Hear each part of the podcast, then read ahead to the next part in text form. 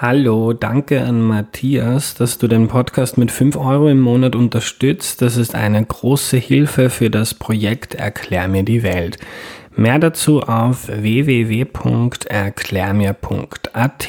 Bevor es losgeht, noch eine entgeltliche Einschaltung. Sonnenstrom ist nicht nur gut für die Umwelt und das Klima, er ist auch ein gutes Geschäft. Darum gibt es in Österreich immer mehr Photovoltaik. Die EVN hat für alle Interessierten jetzt Jolie entwickelt, ein smartes Photovoltaiksystem. Damit könnt ihr euch eure eigene PV-Anlage zusammenstellen und Batteriespeicher, Wärmepumpe oder Ladestation für das E-Auto mitplanen. Auf jolie.at könnt ihr euch das zusammenstellen und danach nehmen EVN-BeraterInnen mit euch Kontakt auf. Sie helfen bei Planung, Montage und Stromtarif. Dazu gibt es eine App, die euch zeigt, wie viel Strom ihr produziert, speichert und ins Netz einspeist. Mehr Infos auf jolie.at.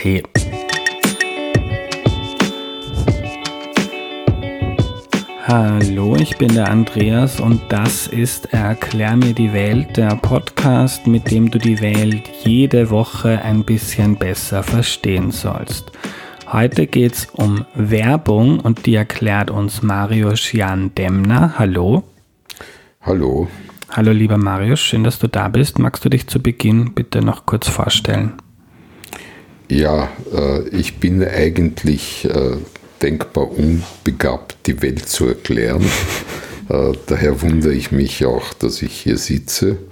Ähm, ich äh, habe als sehr junger Mensch, Anfang 20, vor vielen, vielen, vielen, vielen, vielen Jahren, ich kann das sagen, äh, äh, aus einer spontanen äh, Aktion auf einer Straße, wo ich einen Menschen getroffen habe, der ein Textilfabrikant war am Rudolfplatz. Das war damals so ein, ein Textilzentrum in Wien.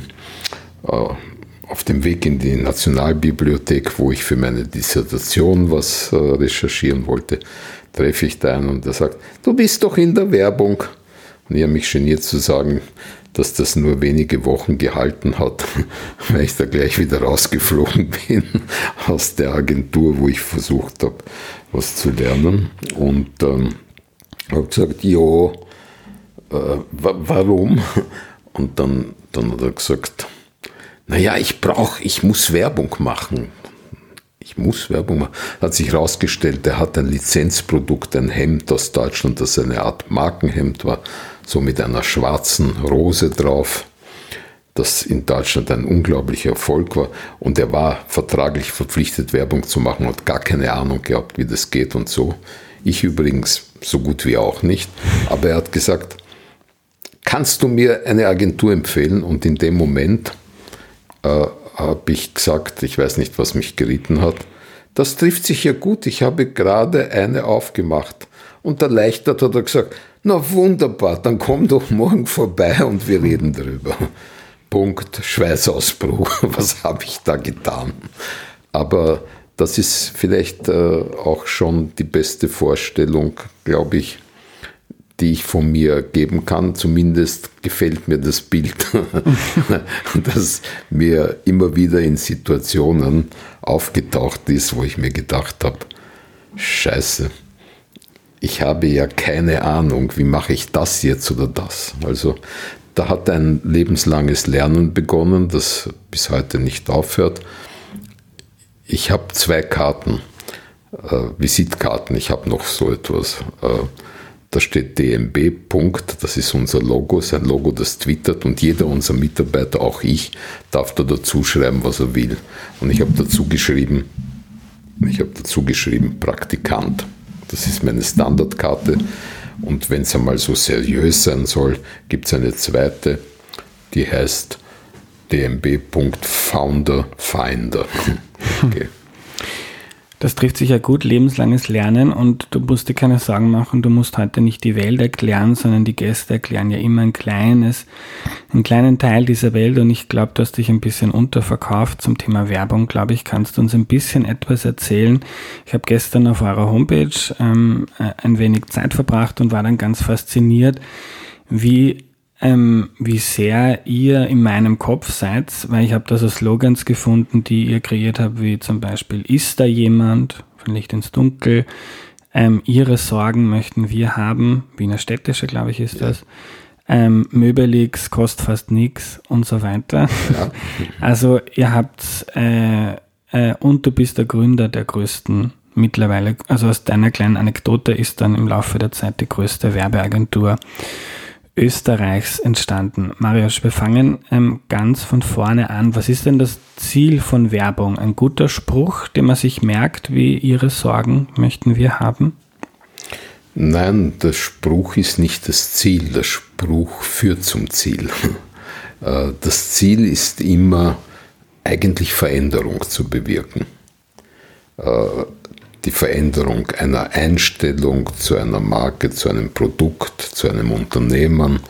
Äh, wir sind wirklich immer darauf aus, in den Köpfen äh, der Menschen, und wenn wir erfolgreich sind, sind es meistens auch die Herzen, in denen wir was verändern, nicht in den Köpfen und Herzen der Menschen sozusagen uns zu etablieren mit bestimmten Botschaften, die ihnen vertraut werden oder vielleicht Bildern, weil die Botschaften sind heute mehr denn je Bilder auch. Und manchmal, wenn man es schafft, äh, die richtigen Worte zu finden, sind es auch Worte. Das ist äh, mein Lieblingsmetier, das, was man Slogans nennt, nämlich sehr verdichtet in einem Satz oder vielleicht in zwei, drei Worten etwas auszudrücken, das dann haften bleibt.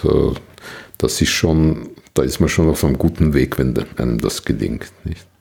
Wie arbeitest du da? Wie schaffst du Veränderung? Naja, das ist ein, ein ziemlich kunstvolles Metier. Da arbeiten viele verschiedene Menschen, auch viele in verschiedenen Disziplinen miteinander. Es gibt Menschen, die mal recherchieren. Äh, wenn wir anfangen, für ein Produkt oder ein Unternehmen zu arbeiten, versuchen wir möglichst, so wie Journalisten eigentlich auch, oder wie es Journalisten tun sollten oder es einmal getan haben. Machen einige noch immer. Ja, ja. ja. Also versuchen wir zu recherchieren, nicht äh, alles herauszufinden. Und wir sind da immer auf der Suche nach etwas, was man in unserem Metier Insights nennt etwas, was die Menschen mit diesem Produkt teilen können und was die Menschen dann vielleicht auch untereinander verbindet. Nicht die Vorliebe für bestimmte Dinge verbindet ja mehr als vieles andere, nicht? Und das macht ja auch die Strahlkraft von Marken aus. Nicht? Also wir versuchen so Insights zu finden. Das sind so kleine, eigentlich sind das kleine Wahrheiten, äh, die, die dann die Menschen abholen. Ja. Äh, und das sind Dinge, die meistens gar nicht so evident sind, weil man glaubt, na, das kennt man oder man weiß eh schon alles drüber. Aber das, was eh jeder kennt und eh jeder weiß, das differenziert noch nicht. Und unsere Aufgabe ist natürlich auch, äh, die Produkte, für die wir arbeiten, die Unternehmen, für die wir arbeiten, zu differenzieren.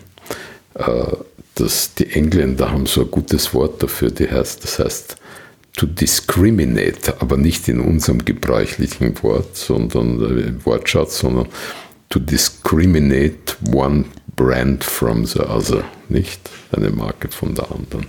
Ihr ein spezielles, sozusagen eine spezielle Ausstattung zu geben meistens eine emotionale. Manchmal ist es sogar eine rationale, aber sehr selten nicht.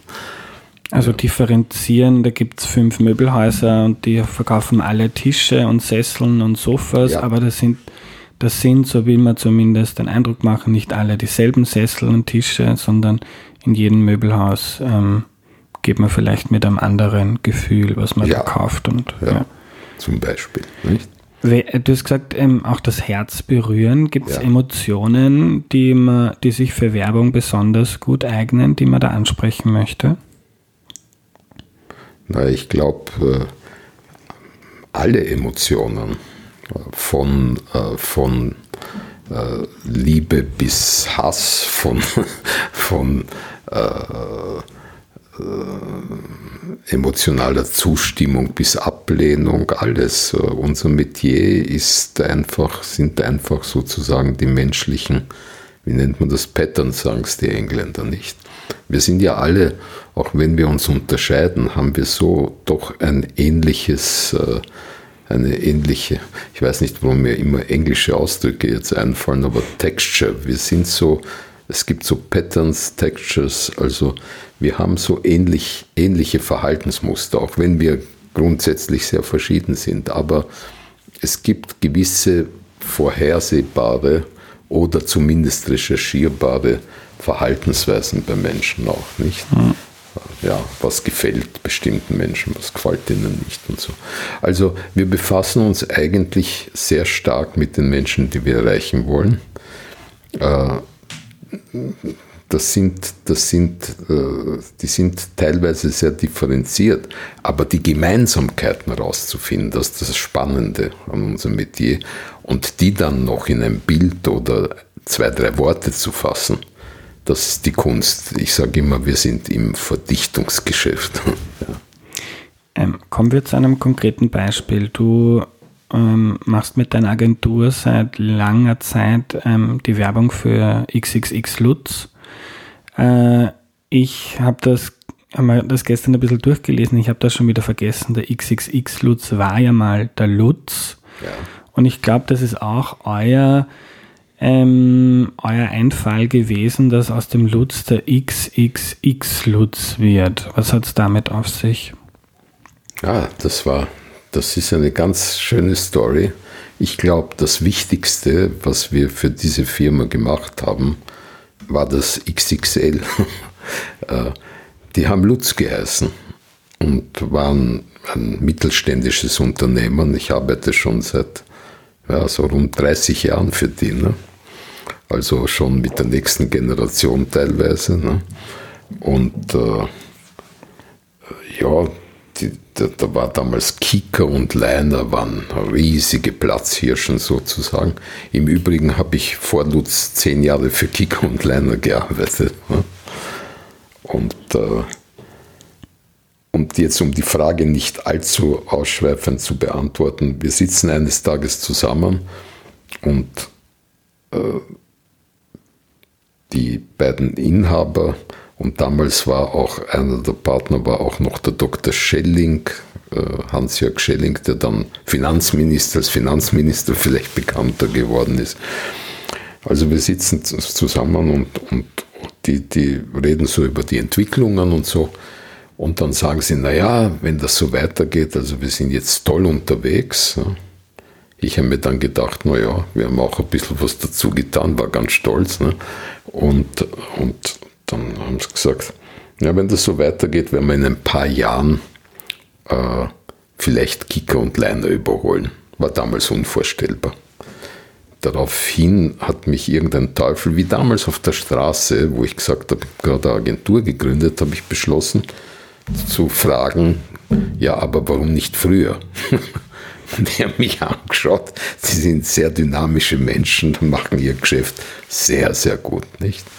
Und mich damals angeschaut und haben gesagt, was, wie, wie, wie soll das gehen?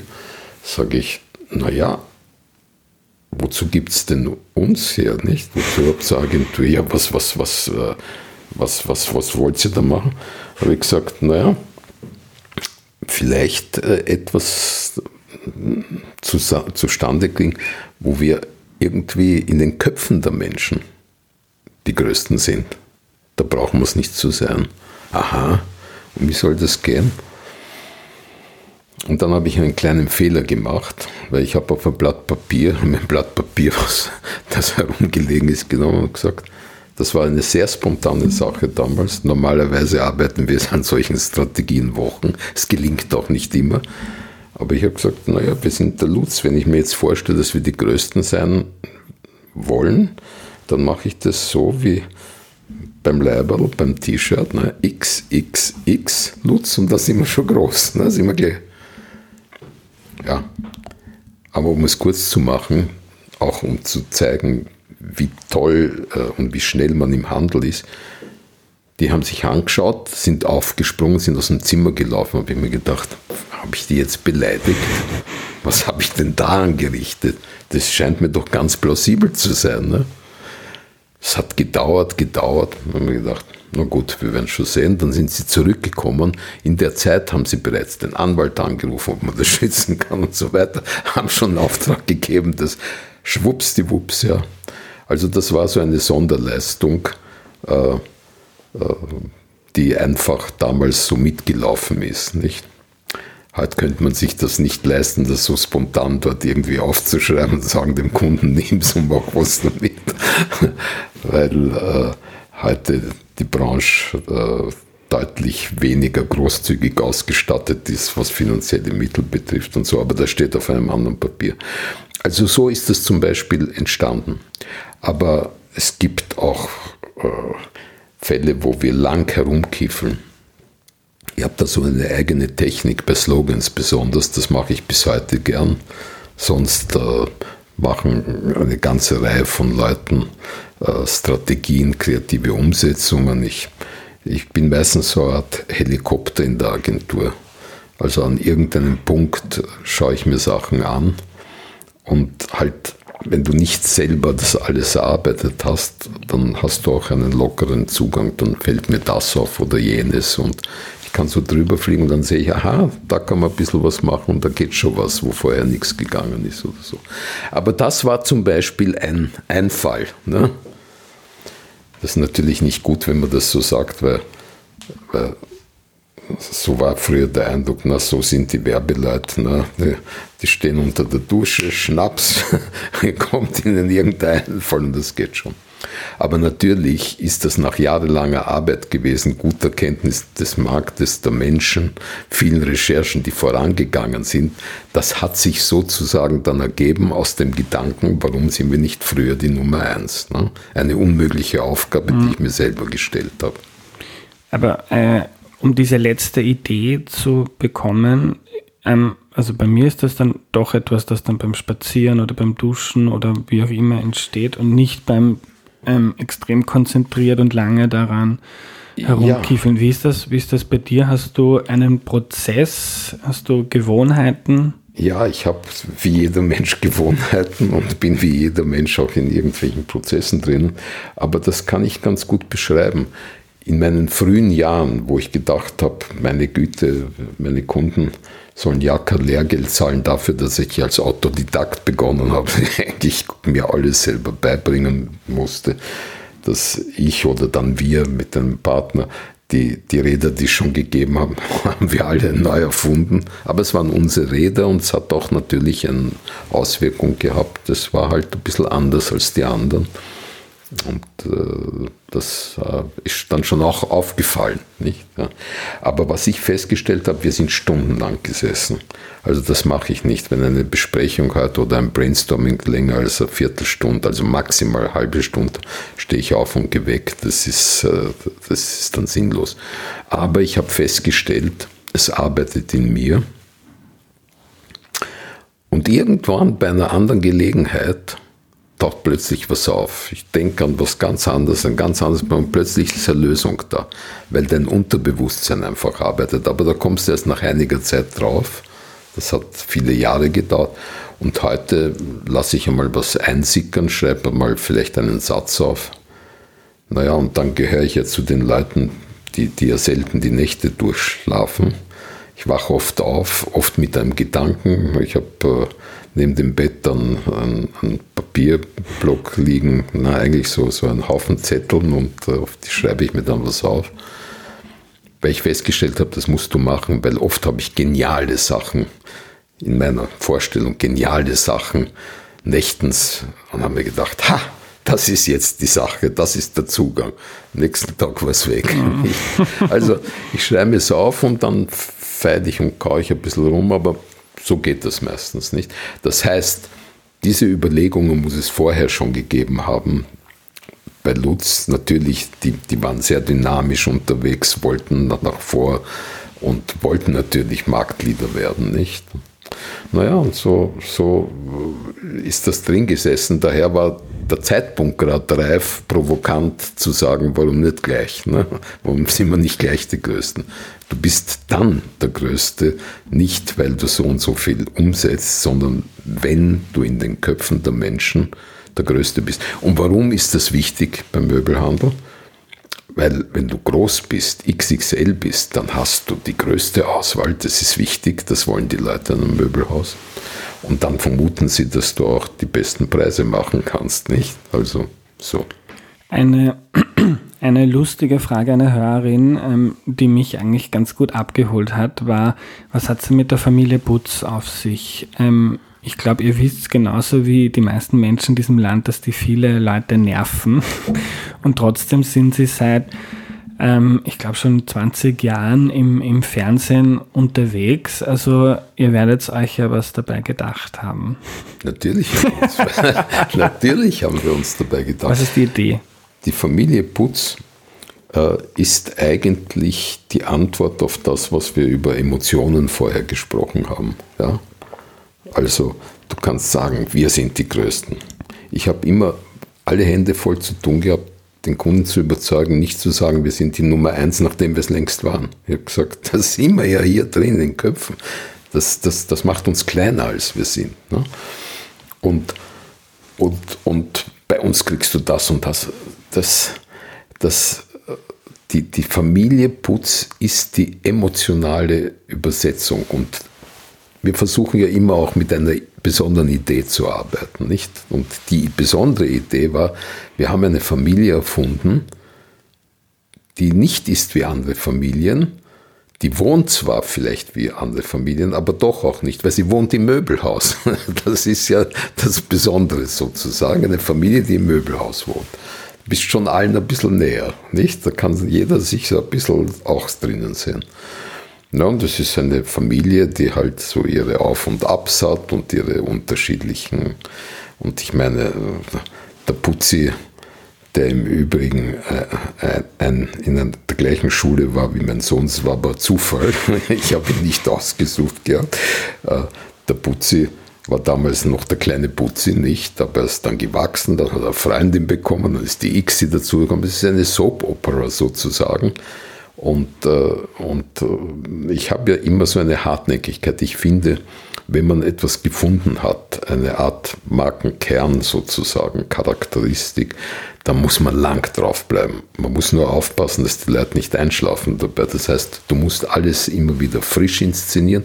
Und so eine Soap-Opera ist natürlich eine wunderbare Möglichkeit, über langen Zeitraum sowas zu inszenieren. Und das machen wir. Und es hat schon leider ist die, die zweite Großmutter jetzt äh, gestorben vor, kurzer, vor kurzem.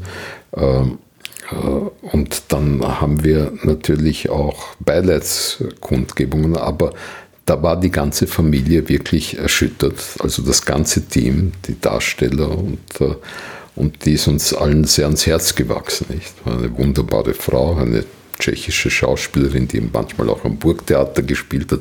Die Menschen haben ja ganz besondere äh, äh, Leben auch noch abseits sozusagen, dass sie äh, zweimal im Jahr in etwa sechs Spots pro Staffel äh, zusammenkommen, ein paar Tage.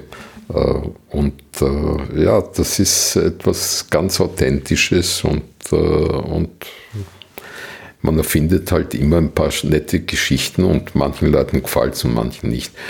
Was nervt, ist diese große Intensität.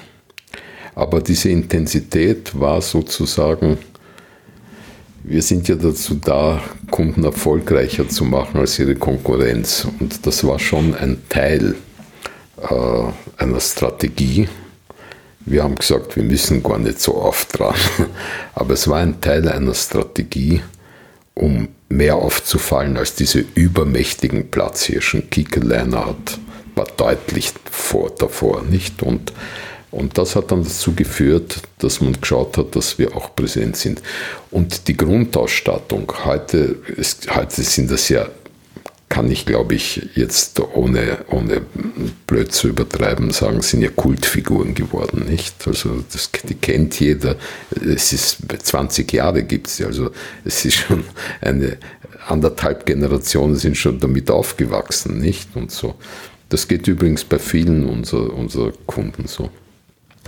Aber das ist auch ein Teil dieses, dieses besonderen Erfolges dann, den die Kunden damit haben. Und ich habe ja so eine einfache Philosophie gehabt. Ich habe erst gelernt, dass Agenturen Philosophien haben müssen.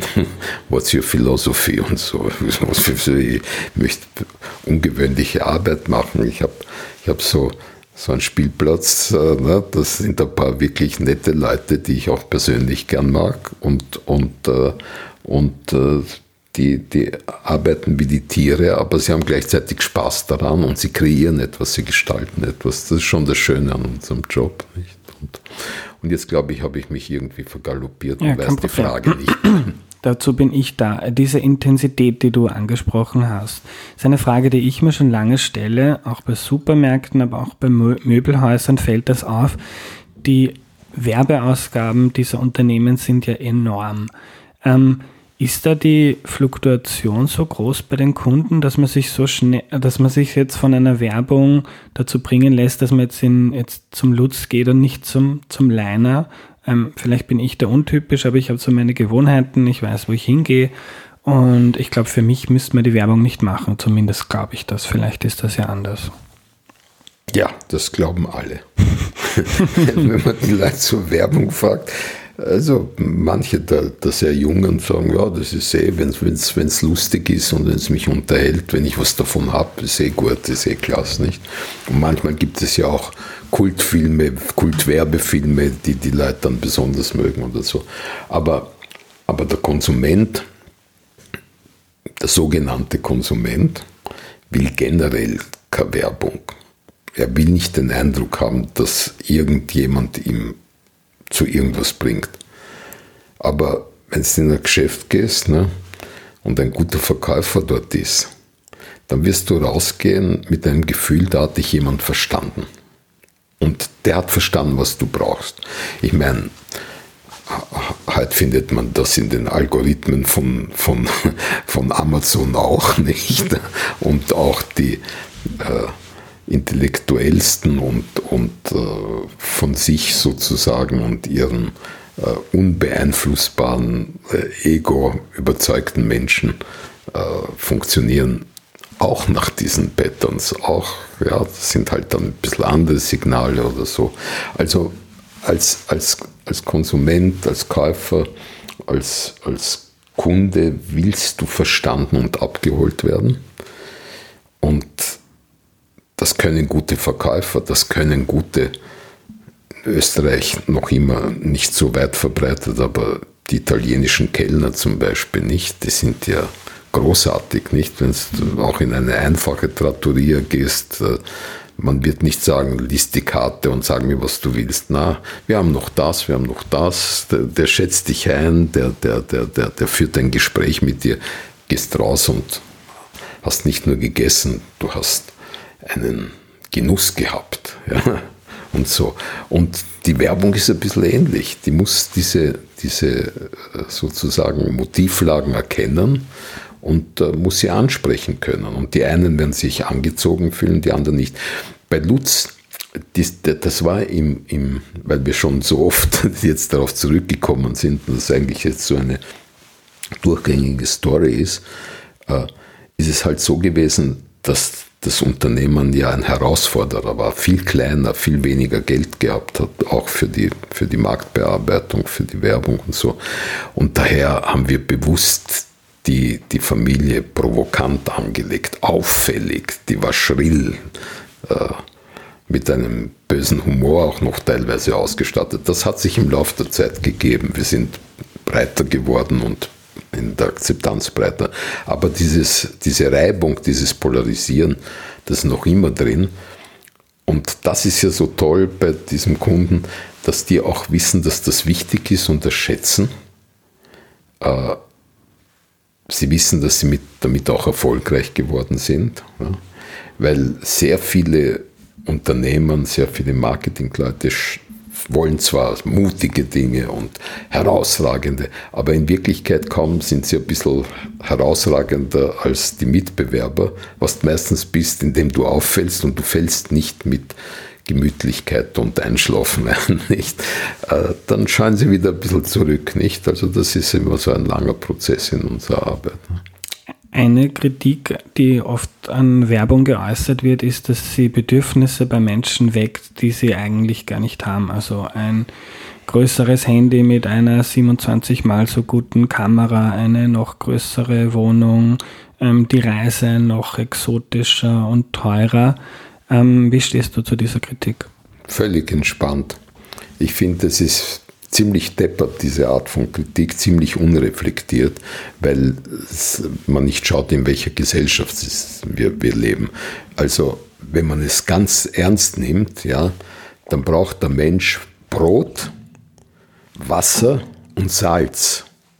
Und sonst braucht er überhaupt nichts. Ja? Du kannst sie mit Brot, Salz und Wasser vielleicht noch ein paar Bären irgendwo ernähren. Das hat es ja über, über äh, endlose Zeiten ja gegeben, nicht? Also man muss ja immer schauen, in welcher Gesellschaft leben wir, auf welchen Standards leben wir. Also alles, was über Brot, Salz und Wasser rausgeht, ist ein Luxus. Du brauchst auch kein Auto, da kommen jetzt wieder manche Leute drauf, nicht? Äh, aber auch nur, weil es halt Massenverkehrsmittel gibt, nicht? Also weil du sehr bequem auch anders, weil es Alternativen gibt. Wir sind in einer Welt von unglaublich vielen Alternativen. Und sie ist unübersichtlich natürlich bei all diesen Alternativen. Und die Werbung hilft natürlich ein bisschen Orientierung zu geben. Und ich finde das völlig in Ordnung und legal. Ne? Wenn wir heute die Diskussion uns anschauen über die Arbeitslosengelder ne, und sich Leute überlegen, aus mir unverständlichen Gründen, die zu kürzen beispielsweise, ne, dann verstehen die nicht, dass die Wirtschaft heute die Arbeitslosen auch braucht, weil sie auch Konsumenten sind. Die konsumieren zwar weniger, aber sie konsumieren. Und alles zusammen macht dann auch sehr viel aus. Ne? Also dieser ganze Kreislauf, in dem wir. Natürlich, wenn jemand entscheiden will, ich will aus dieser Gesellschaft raus oder aus ihren sogenannten Zwängen und ich will meine Lebenshaltung auf Essentiellstes reduzieren, diese Freiheit hat ja jeder. Der wird dann aber auch gegen Signale aus der Werbung eher nicht sehr empfänglich sein. Kann man jedes Produkt mit guter Werbung verkaufen? Ja, die Amerikaner haben, haben wahrscheinlich in Notwehr die Agenturen also erfunden. Das hat geheißen, Good Advertising kills a bad product faster. Also ich habe das schon erlebt. Einmal, einmal in der langen Zeit waren wir an einem Flop beteiligt, den wir aber vorausgesehen haben. Der Kunde wollte nicht hören. Da ist eine Milch verkauft worden in in, die vorher im Glas eigentlich war. Und wir haben, die, wir haben den Namen erfunden, auch die Ausstattung erfunden. Nur der wollte es partout nicht im Glas haben. Das, die hat Mu geheißen. Mu haben wir die genannt. Ja. Und die Mu war ein unglaublicher kommunikativer Erfolg beispielsweise. Ja. Und die Leute haben es gekauft wie blöd. Aber nach einiger Zeit haben sie es nicht mehr gekauft. Und das beantwortet die Frage gut. Und der Kunde hat nicht verstanden, warum. Und wir auch nicht. Also wir sind in die Geschäfte gegangen und haben mal so Packeln gekauft und haben versucht, das nachzuvollziehen. Und da sind wir drauf gekommen, dass ein Teil der Ware begonnen hat zu flocken. Das heißt, die Technologie in diesem Tetrapack war nicht ausgereift genug. Ne? Was ist passiert? Die Agentur wurde gefeiert. Wir haben Preise bekommen, der, noch im Nachhinein für die, für die ungewöhnliche Kampagne. Äh, dann hat es der Kunde, wie wir vorgeschlagen haben, sehr wohl in ein Glasel gefüllt und dann ist es gegangen, das Produkt wieder. Und darüber hat sich dann eine andere Agentur gefreut. Auch sowas passiert. Ne? Also die Antwort ist nein. Die Antwort ist, die Antwort ist, wenn ein Produkt wirklich schlecht ist und der Konsument das sozusagen erlebt und nachvollzieht, da kannst du dich mit der besten Werbung völlig brausen gehen. Ja. Aber ein durchschnittliches Produkt kann man mit guter Werbung, die positive Emotionen auslöst, besser verkaufen. Wahrscheinlich ja, weil ich äh, äh, ein Produkt, das auch anderen Produkten ähnelt, wenn es mir einen emotionalen Zusatznutzen sozusagen gibt, da greife ich lieber dazu als zu irgendwas. Ja. Eine, noch eine Hörerfrage von Michael. Wie würdest du Klimaschutz verkaufen?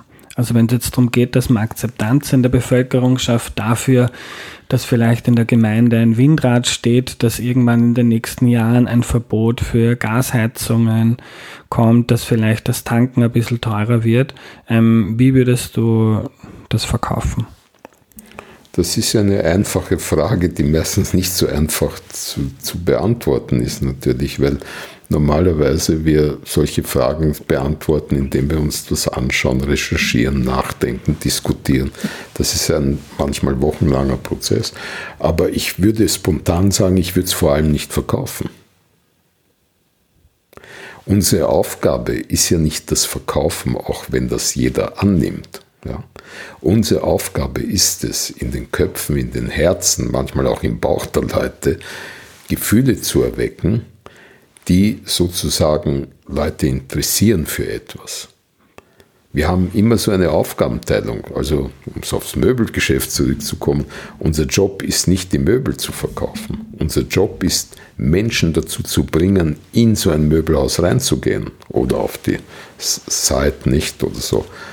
Und das Verkaufen müssen die übernehmen, die dann wirklich zum Verkaufen da sind. Ne? Also das wird so gleichgesetzt und viele Kunden sagen auch immer, ja, es muss verkaufen, verkaufen. Natürlich sind wir wesentlich zu verkaufen, weil wir eine Differenzierung schaffen und es ihnen leichter machen zu verkaufen. Aber Klimaschutz, äh, das muss man nicht verkaufen. Das ist schon etwas, was den Menschen äh, weil es immer heißer wird im Sommer und das Wetter die Kapriolen macht und die Überschwemmungen, das ist ja unübersehbar, was sich heuer wieder abgespielt hat und die Medien ja da Bad News, Good News an No News und Bad News an Good News bringen das auch noch riesig aufgeblasen und so. Also da, da, da tut sich schon einiges auch an Bewusstsein. Ich glaube, da müsste man andere Wege gehen. Also eben nicht äh, nur die Emotionen zu bedienen, sondern man müsste mal herausfinden, was ist der kleinste gemeinsame Nutzen? Also was ist der kleinste gemeinsame Nenner? Was ist der kleinste gemeinsame Nenner, der die möglichsten und unmöglichsten Menschen miteinander verbindet, wo sie plötzlich draufkommen, na, das will ich nicht. Also zum Beispiel eine lebenswerte Welt für die Enkelkinder oder denen was mitgeben. Das ist eine zu abstrakte mhm. Vorstellung. Mhm. Ich habe ich hab ein ganz gutes Beispiel, weil so viele Menschen zu überzeugen waren oder zu bewegen waren. Das ist vor vielen, vielen Jahren, äh, ist Österreich vor der Entscheidung gestanden, sollen wir in die EU gehen oder nicht. Das ist für die heutige Generation, die weiß gar nichts mehr darüber, nicht? Aber es waren zwei Drittel der Österreicher in den Umfragen eher dagegen. Ne? Für die Politik waren das schlaflose Nächte. Ne? Und wir haben diesen gemeinsamen Nutzen dann in einer Kampagne zusammengefasst. Und der hat geheißen, das ist groß auf Plakaten gewesen und das hat sich durch alles durchgezogen. Gemeinsam oder einsam? Fragezeichen. Wir haben nichts verkauft. Wir haben nichts behauptet. Nur, wir haben halt uns gedacht, wenn wir uns die DNA der Österreicher anschauen, dann haben wir die Monarchie noch immer die einstige Größe, nicht? Und unsere Minderwertigkeitskomplexe, wenn die Deutschen einmal auf Urlaub kommen, nicht? Die wir überspielen mit, mit Gehässigkeit und Arroganz manchmal und so. Also, äh, gemeinsam oder einsam, also überbleiben im großen Europa, das wollen wir nicht. Und nach anderthalb Jahren haben zwei Drittel ja gesagt dazu, nicht? Haben wir was verkauft? Nein, wir haben nur gescheite Fragen gestellt. Aber jeder konnte sich die auch beantworten. Macht der saure Regen vor unseren Grenzen halt, apropos Klima, nicht auch damals schon. Ne? Ja. Manchmal ist nichts zu verkaufen äh, der bessere Zugang. Danke für deine Zeit, Mariusz. Danke.